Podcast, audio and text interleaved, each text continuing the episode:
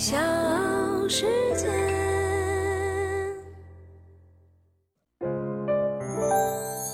大咖故事，故事舅舅，越说越有。八月二十二号，迟子建的著名小说《额尔古纳河右岸》主人公原型、中国最后的女酋长玛利亚索去世了。他的女儿说。母亲最后的日子里，虽然身体状况不好，但还是想上山去看看他养了一辈子的驯鹿，只想回到驯鹿身边。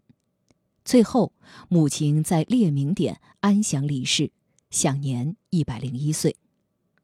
我是唐莹，欢迎各位收听和订阅《大咖故事》。今天就来给你讲述中国最后的女酋长玛利亚索的故事。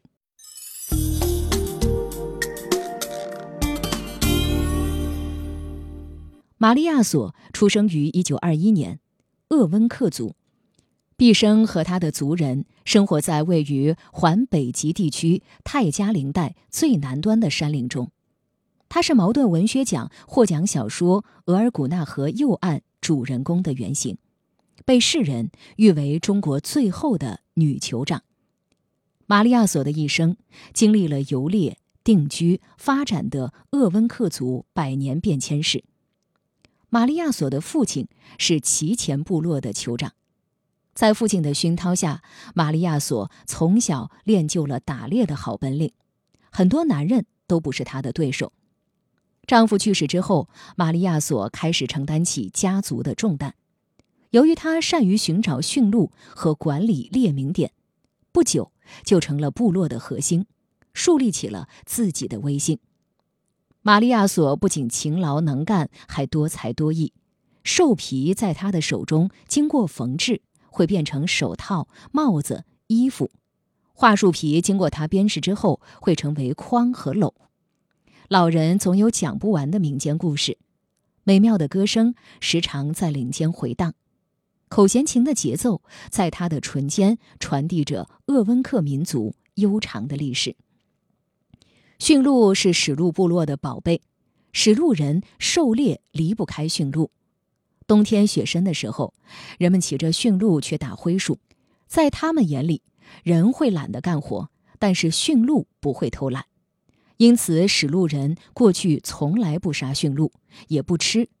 看到在外头病死了的驯鹿，就用架子把尸体搁到高处，防止腐烂或被别的野兽啃食，这叫做封葬。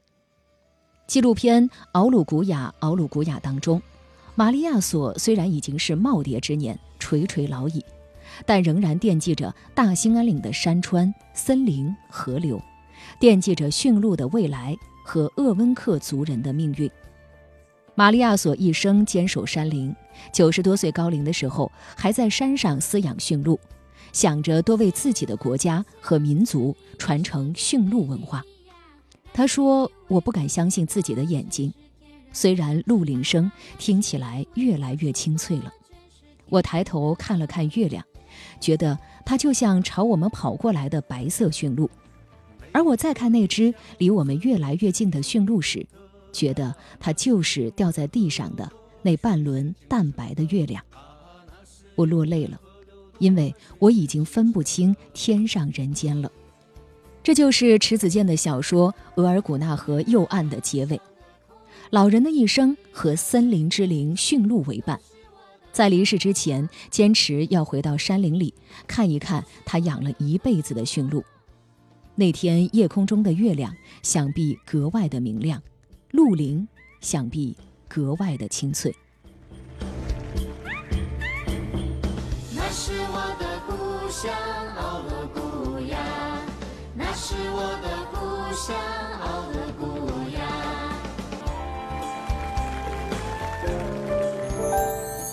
大咖故事，故事舅舅，越说越有。这里是大咖故事，我是唐莹，欢迎各位继续收听和订阅。今天呢，我为你讲述的是中国最后一位女酋长玛利亚索的故事。玛利亚所说：“我的鹿就像我的孩子一样，我非常的爱他们。他的女儿也常说，母亲一辈子生活在山林里和驯鹿为伴，带领着史鹿鄂温克族从原始社会步入今天的幸福生活。历史上，鄂温克族曾分别称为索伦、通古斯、雅库特等等。一九五七年才统一民族名称为鄂温克，意思是住在大山林中的人们。敖鲁古雅是鄂温克语，意思是杨树林茂盛的地方。敖鲁古雅鄂温克是中国最后一个史鹿部落，也是中国唯一饲养驯鹿的民族。玛利亚索的父亲是齐前部落的酋长，属于鄂温克的著名家族索罗贡氏。他的大哥昆德伊万担任过额尔古纳左旗副旗长，在父亲的熏陶下，玛利亚索练就了一身打猎的好本领。结婚之后，她更成为了丈夫拉吉米的好帮手。丈夫打中的猎物都是由她带着驯鹿运回家中。拉吉米不幸离世之后，玛利亚索开始承担起家族的重担。由于她善于寻找驯鹿和管理猎名点。不久就成了部族的核心，树立起了自己的威信。玛利亚索在敖鲁古雅《敖鲁古雅》当中自述道：“我们就是这样打猎放驯鹿，过了一年又一年。过去打猎放驯鹿地方挺大，方圆上千里，一直到黑龙江省呼玛县境内。不管多远的路，我们都牵着驯鹿走。过去到处都有鹿挥鼠子。”现在不一样，到处都有人，到处都有偷猎的人。二零零七年，导演顾陶因为偶然翻起父亲曾经拍摄的关于大兴安岭与鄂温克族人的照片，而萌生了记录鄂温克族人的念头，就一个人带着机器去了大兴安岭，制作了纪录片《敖鲁古雅，敖鲁古雅》。这是一部讲述居住在大兴安岭的史路鄂温克部落的故事。镜头中的玛利亚索虽然已经是耄耋老人，垂垂老矣，但是他仍然惦记着大兴安岭的山川、森林、河流，惦记着驯鹿的未来和鄂温克族人的命运。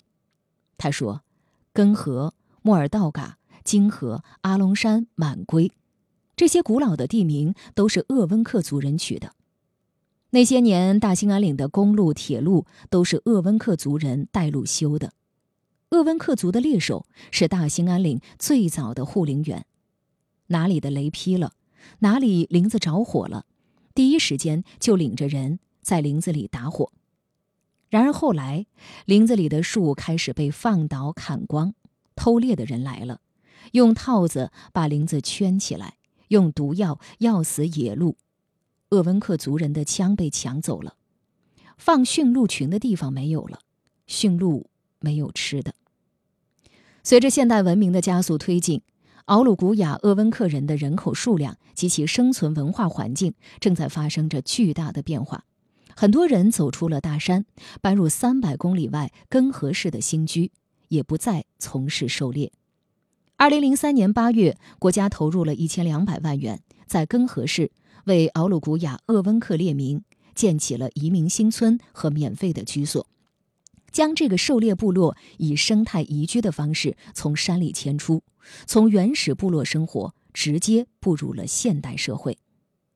我们跟大自然非常亲近，过着自己的生活，我们并不需要太多的钱，大自然里什么都有。或许一切无法回到从前。但是玛利亚索没有选择背离祖祖辈辈生活的土地，他守护着山林，守护着心爱的驯鹿，他的一生注定成为了敖鲁古雅的传说。节目的最后呢，我们将听到的是老人在九十四岁的时候参加北京卫视一档综艺节目时所录制的一些声音，最后是老人亲自唱起的歌曲。让我们在歌声中回忆中国驯鹿部落最后的女酋长玛利亚索的一生。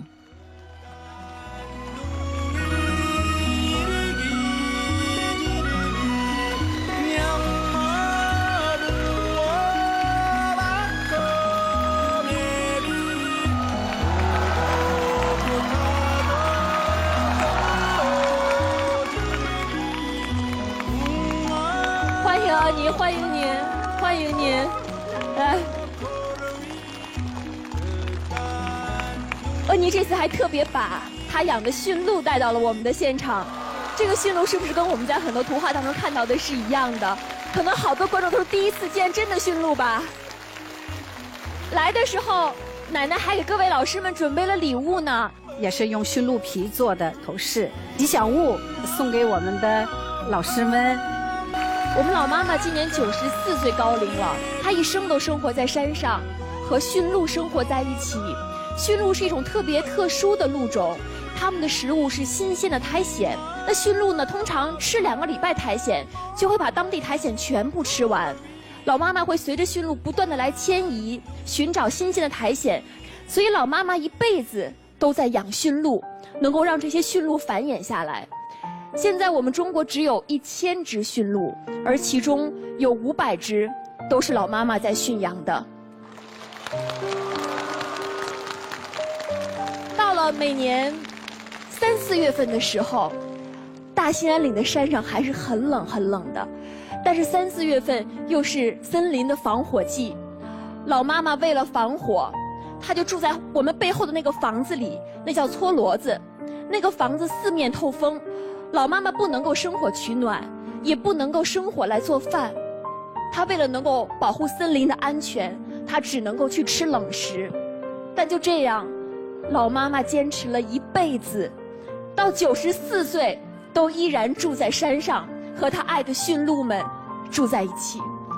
哎，二零零三年，我们政府啊，一定要让鄂伦鄂温克族下山有更好的房子，要把驯鹿拿下来，有更好的圈、更好的饲料给他们。对。那么，所有的鄂温克族群的人要签字，不会写字的要摁手印儿。有五户人家没有做，其中一一户就是玛利亚索老奶奶。驯鹿这个文化只有在山林里头，不能在圈养里面。那么，玛利亚索老奶奶就一直坚守在那个地方。他说呀，他说唱一首这个《库卡基》。库卡基，库卡基。你拿。好嘞，好嘞，জয়ের নগ্নি করতে তারা ভগ লোক মচাল নে নমে ওইশনা তর্ক হিন্দু কিলাশিল দগ্নকারিল বকির